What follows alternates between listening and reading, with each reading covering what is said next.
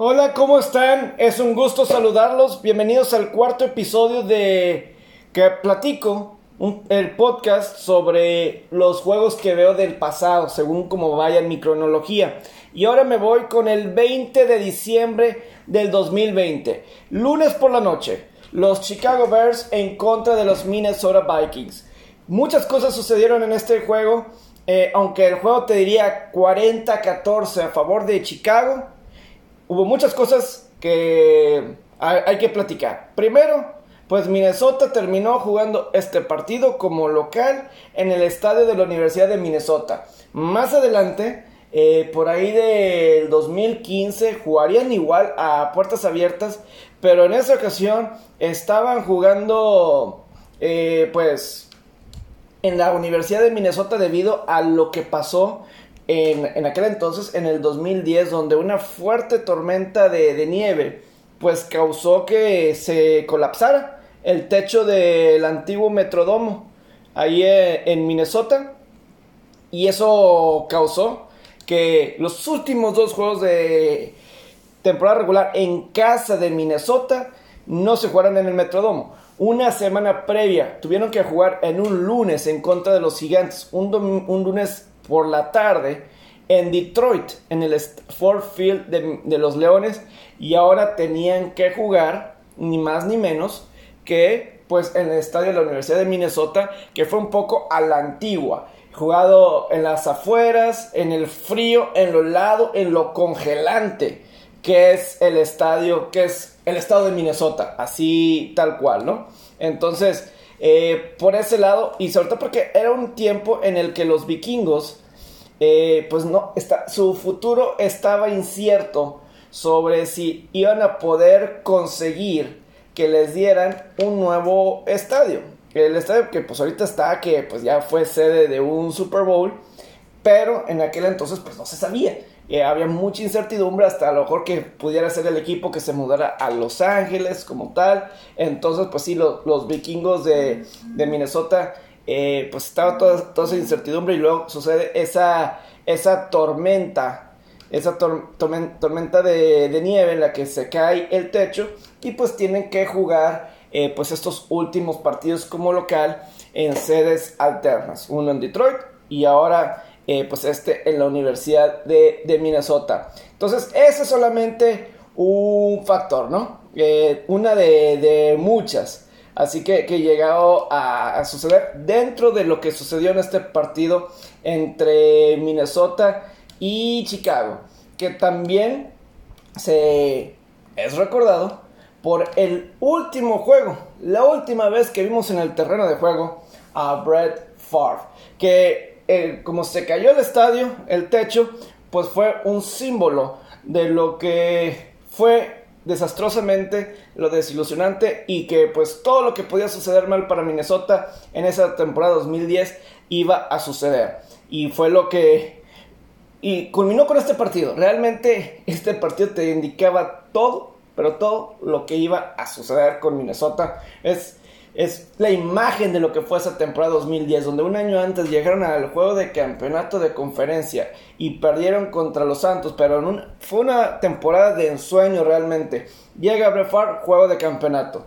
Pero ahora, esta temporada fue completamente lo contrario. De cual- otra vez llegó tarde Brett a los a, a, a los entrenamientos, a la pretemporada y decían, "No, pues iba a ser lo mismo que un año previo. Pero no, fue una temporada desastrosa para los vikingos, que hasta pues el estadio y el mismo Brett Favre, que el juego previo contra Detroit, pues no pudo jugar por primera vez desde 1992 que se perdía un partido de NFL. Nunca había, se había perdido uno. Desde que tomó la titularidad con los empacadores, nunca se había perdido un juego de NFL que le tocaba jugar. Pero en esa ocasión, pues eh, contra Detroit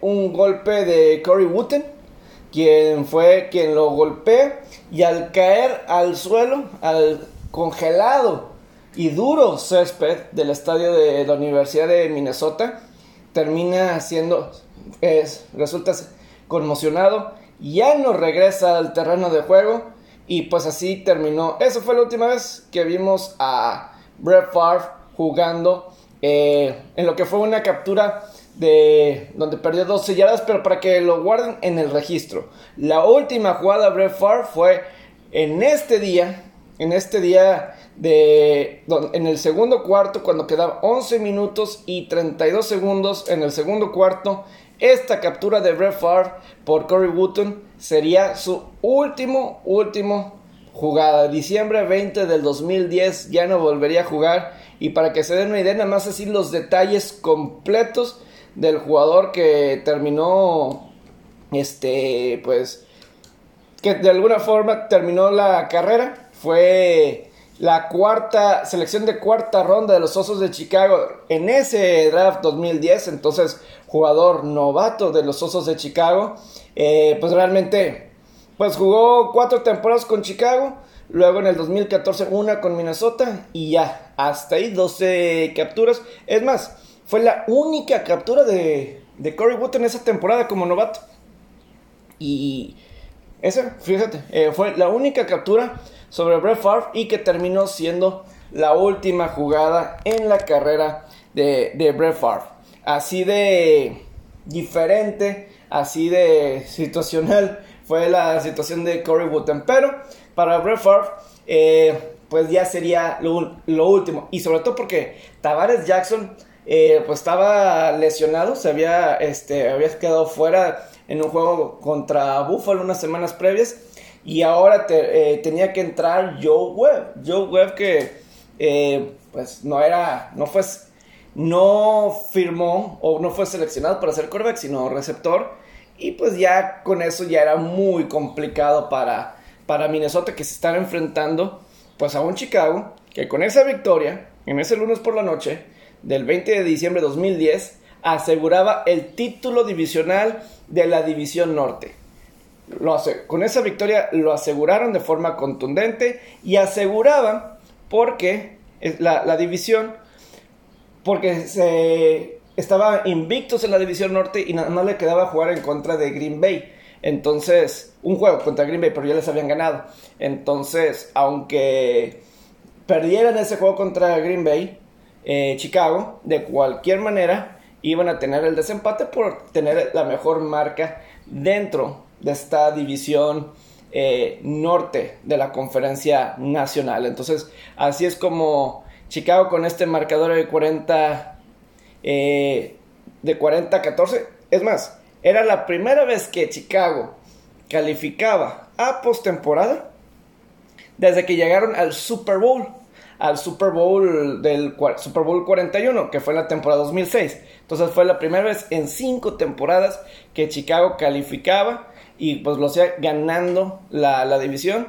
Y pues ahí todavía se mantenían en la pelea por el número uno, eh, en la el sembrado número uno, eh, pero pues ahí estaba todavía con un Filadelfia por el número 3, etcétera, entre 3 y 2 con un Filadelfia, pero por el momento, por el momento, Chicago estaba asegurando el título divisional, el título divisional de la División Norte y realmente marcador y lo que fue seguramente la mejor temporada de, de, Jay Cutler, ¿no? Pero también hubo una jugada histórica en los equipos especiales. Devin Hester tuvo un regreso de patada de despeje para anotación. Tuvo un regreso de 64 yardas en el tercer cuarto, que con eso estableció el récord de más regresos para anotación en la historia del NFL, con 14, combinando patadas de salida y patadas de despeje. 64 yardas. Y esto es a pesar de que Minnesota durante toda la primera mitad, ah, con patadas muy malas, pero porque estaban tratando de, que el balón no fuera direccionado hacia David Hester. Porque hay que recordar que un día antes de este partido, en esta semana 15, era semana 15 de, la NFL, Eh, fue el regreso impactante de Deshaun Jackson en contra de los gigantes, que regresó y ganó el juego de milagro Filadelfia. Entonces, eh, seguramente ves a Demi Hefster y pues no quería Minnesota eh, sufrir las consecuencias. Pero en esta patada fue una patada corta en línea y Demi Hefster estaba en posición para regresarla. Y pues bueno, sí fue corta. Y como fue corta, pues no le dio, no le dio tiempo al equipo especial de el pateador a su equipo especial de Minnesota de ir, cubrir rápido a Hester, que Hester lo aprovechó para escaparse hasta la anotación. Entonces, pues sí, fue fundamental, fue increíble lo que, eh, pues este regreso de David Hester, que también tuvo una anotación por la vía aérea en un pase de anotación de Kotler en la primera mitad, pero pues este fue el hecho realmente histórico dentro de, pues, de lo que terminó siendo este partido que ganó Chicago 40, 40 a 14. Así en números, eh, Forte 92 yardas, 17 acarreos. Eh, no tuvo anotaciones, pero fue bastante, pues ahí lo interesante. Jay Cutler, 3 pases de, anotación. Eh, entre Joe Webb y Brett Favre, los dos quarterbacks, 3 intercepciones en lo que terminó siendo, eh, pues así, en alguno de, los números en la transmisión, como era de costumbre en, que en esa temporada 2010, pues era Ron Jaworski, eh, de analista junto con John Gruden, que era su segunda temporada de Gruden ahí en Monday Night Football, y Mike Tirico, en, pues era eh, el narrador ahí en ese partido de lunes por la noche. Y, y, pues sí, dentro de las conversaciones era cuál era el futuro realmente de los vikingos en Minnesota.